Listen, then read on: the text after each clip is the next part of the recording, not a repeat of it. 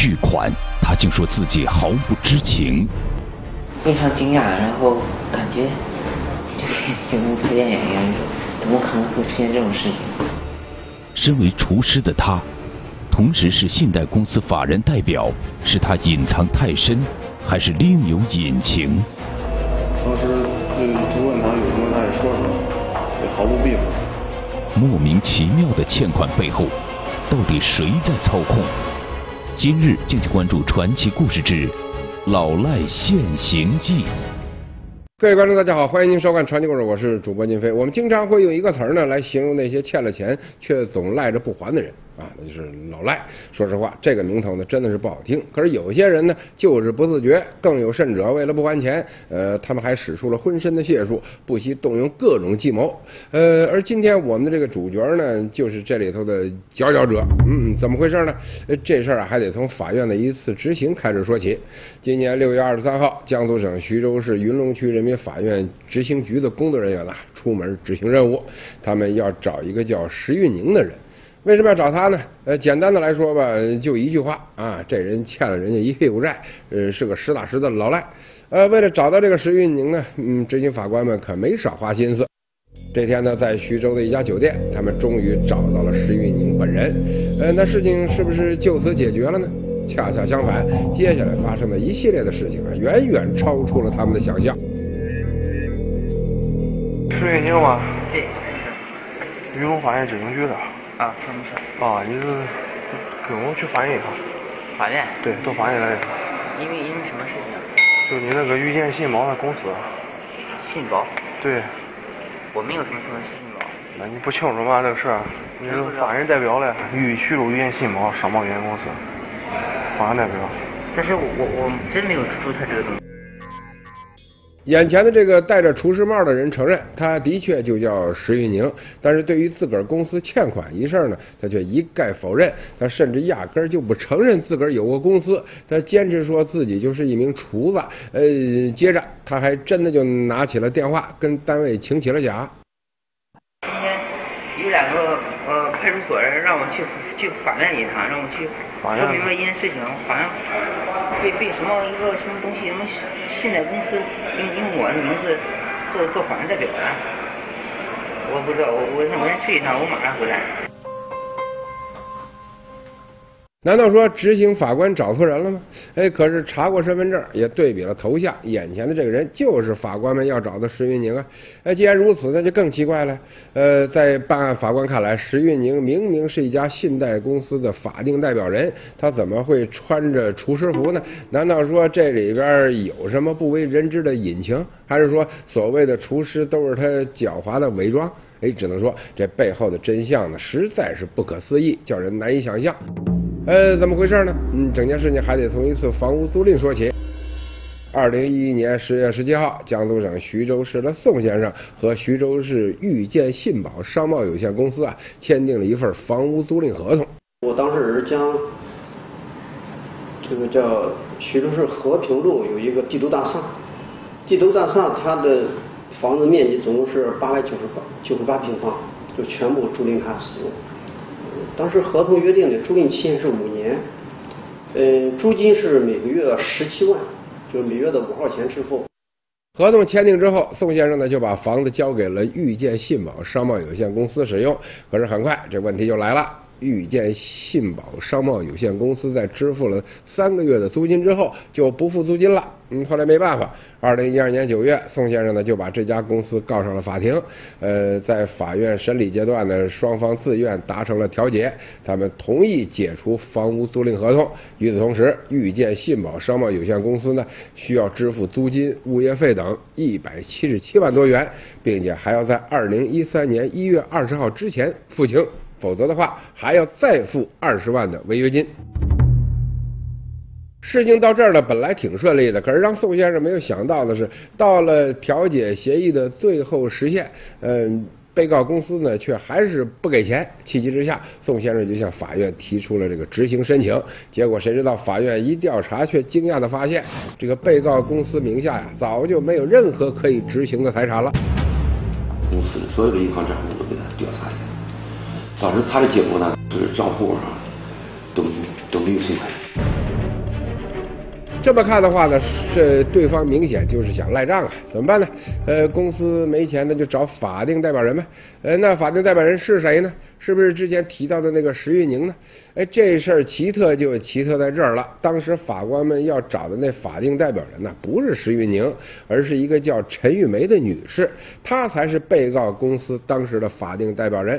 那为什么最后会找到石玉宁的头上去呢？哎，是这样。当时呢，法官们几经波折，花了几个月的时间才找到陈玉梅。结果陈玉梅呢，却说了这么一番话。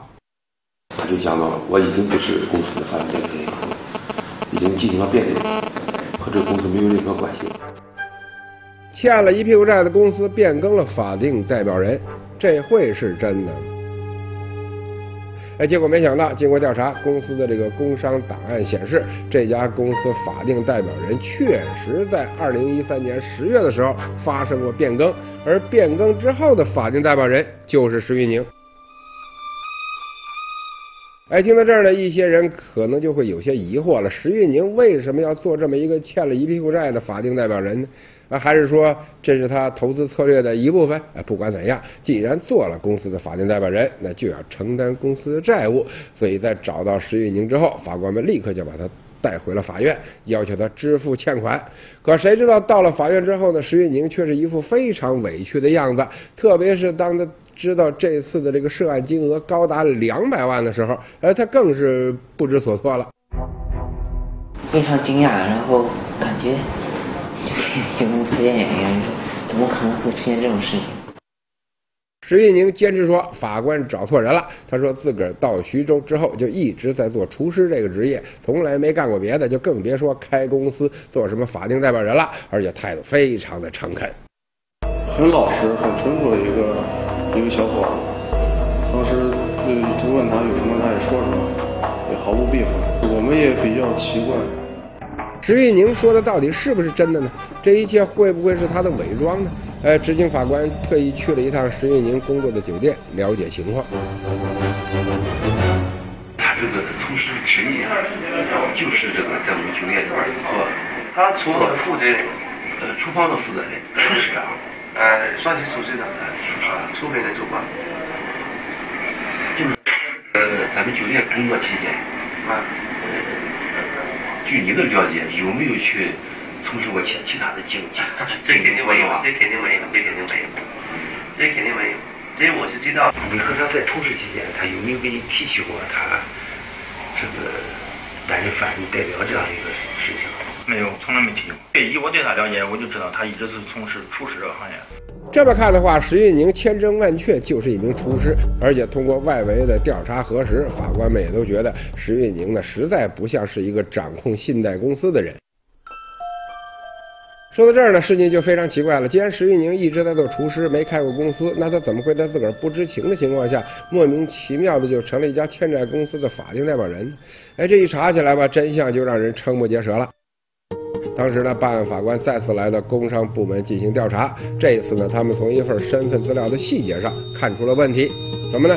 呃，办案法官发现了被告的这个呃遇见信保公司在变更法定代表人的时候提交的手续当中呢，呃，有石玉宁的这个身份证复印件。呃，但是这张身份证和石玉宁现在本人持有的身份证，它并不是同一张身份证。后来经过询问呢，孙玉宁才想起来，他之前呢曾经丢过一次身份证。是酒店办一些东西需要呃收入证明嘛，然后我去那个总部去开了个收入证明，嗯，坐电梯下来或者是怎样的，当我回去再去拿身份证要用的时候，身份证找不到了。两个身份证的时间呃不能完全吻合，有效期不是完全吻合。这也说明了石玉宁丢失身份证的这个事事实应该是可信的。而且据办案法官了解呢，企业申请办理法定代表人变更呢，并不需要前法定代表人和新法定代表人同时到场，可能就是这样被人钻了空子。那是谁拿着石玉宁丢失的身份证去办的手续呢？通过工商登记中的资料，办案法官顺藤摸瓜。最终查到了一个叫徐平安的人身上，就是他拿着石月宁的这个资料找人办理的这个变更手续的。这石月宁您见过吗？没有，没有，没见过啊，从来没见过。既然都没见过石玉宁，那徐明渊凭什么拿着石玉宁的身份资料去办手续呢？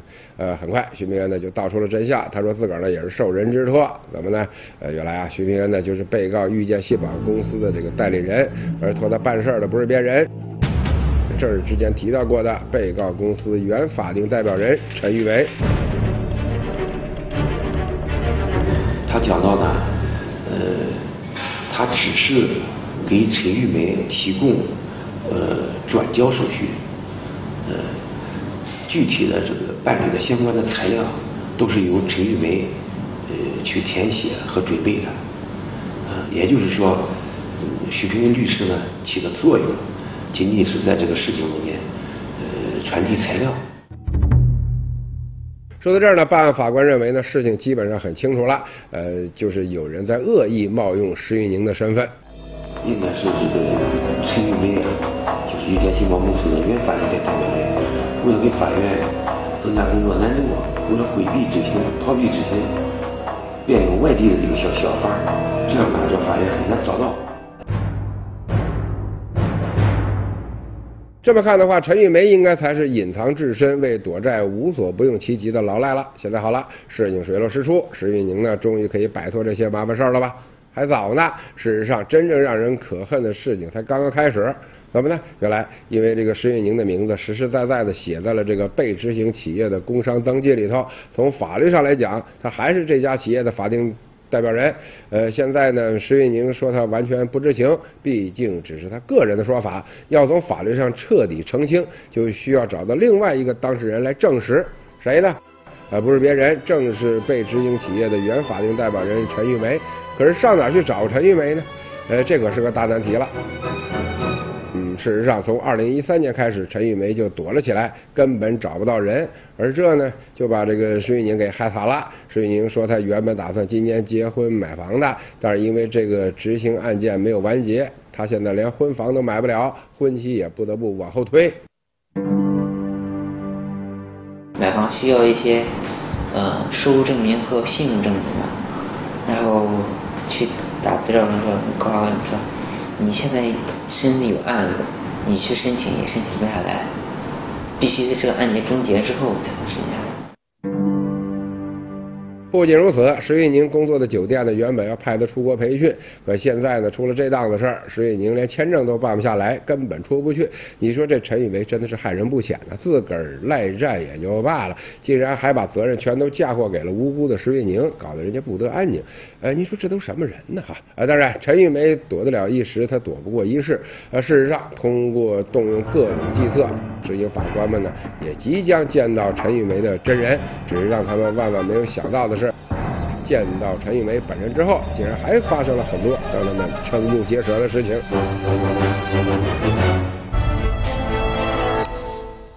刚才我们说到，经过一系列的调查，办案法官认为，遇见信保商贸有限公司原法定代表人陈玉梅呢，冒用了这个石玉宁的身份，把他变成了这家欠债公司新的法定代表人，而且从此之后，陈玉梅呢就消失不见了，再也找不到人了。而这呢，就把无辜的石玉宁给害惨了。他不仅不能出国学习，还不能买房，连婚期都不得不推后，已经严重影响了他的生活。这可怎么办呢？呃，为了尽快让石玉宁的生活回归正常，也为了尽快要回宋先生的欠款，执行局的法官们就开始了紧张的调查工作。经过大量的走访排查，他们终于得到了一条可靠的线索。得知一个信息啊，他女儿可能呃。近期要生孩子了，这样呢，我们考虑他有没有可能，呃，他女儿住院，然后他去陪陪同了。女儿生孩子，这可是大事儿。办案法官觉得陈玉梅应该会陪同前往，于是他们走访了当地所有的妇产医院，但结果呢，很遗憾，他们始终没有查到陈玉梅和她女儿的信息。看来陈玉梅呢的确是狡猾啊！不过即便如此，执行法官们呢依然没有放弃，他们决定转变策略，主动出击，引蛇出洞。而当时呢，有经验的法官想到了一个好办法，他们来到这个陈玉梅名下房子的这个居委会，用了一种特别的方法来引出陈玉梅。呃，用居委会的电话，呃，由我们的法警，呃，来给这个陈玉梅联系，呃，我们告诉他，呃，他们家里漏水了，楼下的邻居到居委会来反映，让他速速回来。家里漏水，你总得亲自处理吧？哎，陈玉梅会上钩吗？哎，你好，陈玉梅吗？啊，你好，我是那个黄龙街道社区的，呃，就是就恁那个有反映，恁这个有漏水去了。我要有那个恁楼下的反映，反映恁这楼上是那个漏水。你可见吗？嗯。哦，我看你说是陈玉梅的，恁父亲是吧？嗯，是八零三吧？对，那那楼下反映那八零三漏水。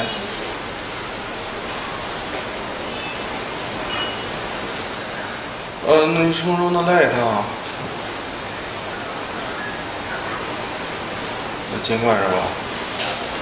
哦，行行哥，行，尽快处理好吧。嗯，你你这个意思不是他，是他对象。很遗憾，接电话的是陈玉梅的丈夫，也就是说，陈玉梅出面的可能性很小。那陈玉梅会不会就住在女儿家呢？执行干警立刻去了一趟陈玉梅女儿的家。我们又赶到了她的女儿家，敲开门以后，嗯，她的女儿，呃，非常的不配合。法院现在非常急的需要他到法院去，因为这个石玉宁现在已经被限制以后寸步难行。他限制是他的事情，和我有什么关系呢？现在能联系一下吗？我不想现在联系。陈玉梅的女儿也拒绝配合。哎，事情说到这儿呢，就真的是很棘手了。你说这个陈玉梅也真是狡猾，不管执行法官出什么招，她就一招，我躲起来不露面，你能把我怎么着啊？哎，那是不是真的就没办法了？呃，当然不是。俗话说得好啊，躲得了和尚躲不了庙，躲得了初一躲不过十五。当时呢，面对陈玉梅的这个无赖招数，执行干警们也没闲着，他们决定兵分多路，用最原始的手段进行蹲守。他们不分昼夜的守在陈玉梅可能出现的几个地点。哎，终于功夫不负有心人，这天早上六点多钟，蹲守在陈玉梅家里的这个办案人员传来了一个消息，他们发现陈玉梅的家里呢似乎有人出入。他会不会就是陈玉梅呢？执行法官们决定前去一探究竟。在我们敲锣一段时间以后，大约十分钟，呃，听到室内是有是是有人在走动的，但是呢，就是不开门。这个时候，我们告知陈玉梅，如果仍然拒不开门的话，我们将采取强制开锁的方式。陈玉梅，把门开下。让你弟弟进来。开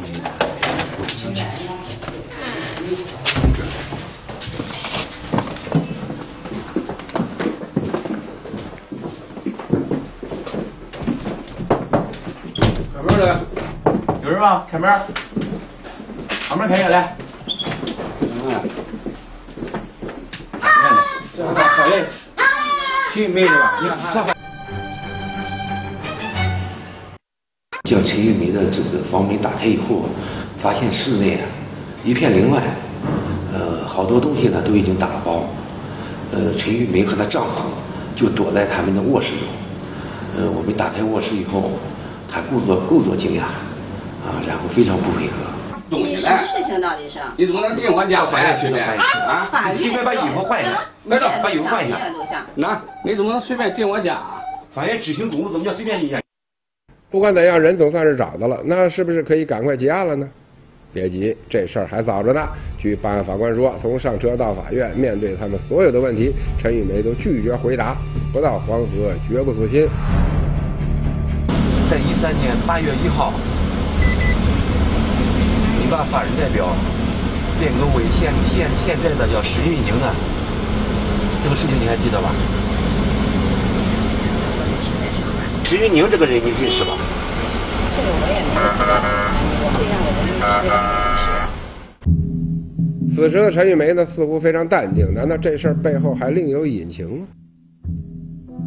原公司法人代表是陈玉梅陈玉梅，后来怎么样变更到了石玉宁的名字上？怎么变呢这个过程是怎么办？现在想不起来，我想起来说吧。这个影响，它并不认识石玉梅。你这个资料从哪来的？还是有没有从哪来的？你问我，我不知道，我现在没说嘛，我想。陈玉梅一张嘴，不是没必要，就是不知道。此时的她呢，似乎还有些自信，可能在她看来，企业法定代表人已经变更了，这是既成事实，改变不了了。就算天王老子来，都拿他没办法。所以面对法官的提问，他就是不肯开口。这已经，这这个你见没见过？确确实没见过。谁没见？谁没见过？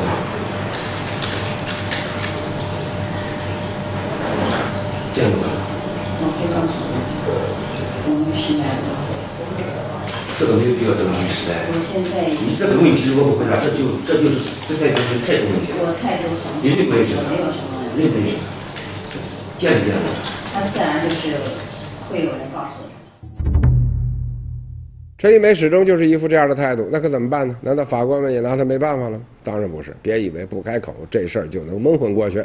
当时这个办案的法官立即召集合议庭人员进行商议，最终呢，合议庭认为，嗯，就目前掌握的证据来看嘛，陈玉梅的行为已经构成了妨碍法院执行，因此他们决定立即对陈玉梅采取强制措施进行司法拘留。之后，他们又马不停蹄地找来了陈玉梅的代理律师徐平恩、石玉宁等与本案有关的人员，再结合现有的证据，他们对案件进行了进一步的梳理。这回在陈玉梅拒绝配合的情况下，他们也已经有了基本的判断。呃，变更能力所需的、所需要的所有的材料，也都是由陈玉梅呃来提供的。徐平恩呃将新办的营业执照呃交还给了交给了这个陈玉梅，呃陈玉梅呃还是在主导实际控制这个公司，基本能够认定是这个陈玉梅。是冒用了石玉宁的身份信息，进行了一个违法的变更。今年七月，陈玉梅因为涉嫌拒不执行判决裁定罪，被徐州市云龙区法院正式移送公安机关调查。等待陈玉梅的不仅仅是司法拘留，她很可能还将面临更为严重的刑事处罚。啊，回头看整件事情吧，还真的是让人唏嘘不已。为了逃避法院执行，一些被执行人那是打尽了算盘，这回竟然还玩起了金蝉脱壳，找一个无辜的人当起了替罪羊，把个好好的厨师变成了负债累累的公司法定代表人，搞得人家婚也没办法结，出国培训也耽搁了。呃，人家自个儿都连连感叹，这怎么像电影里才有的情节？是啊，陈玉梅的做法实在是太恶劣、太离谱了。不过，相信以后这样的事情会越来越少。早在今年两会期间，最高人民法院就已经在逐步完善网络查控体系了。另外，他们也采取了一系列的措施来解决执行难的问题，比如限制出境、限制贷款、限制高消费等等，进一步压缩被执行人的生活空间，并且发布了被执行人失信名单，全力追查老赖。所以说啊，不要以为躲就能够赖掉一切，最后的结果呢，一。一定是聪明反被聪明误，机关算。好，各位观众，非常感谢您收看今天的传奇故事。如果在您的身边发生了什么新闻的话呢，欢迎您通过屏幕上的联络方式告诉给我们，让我们大家一起来关注。好，各位观众，再见。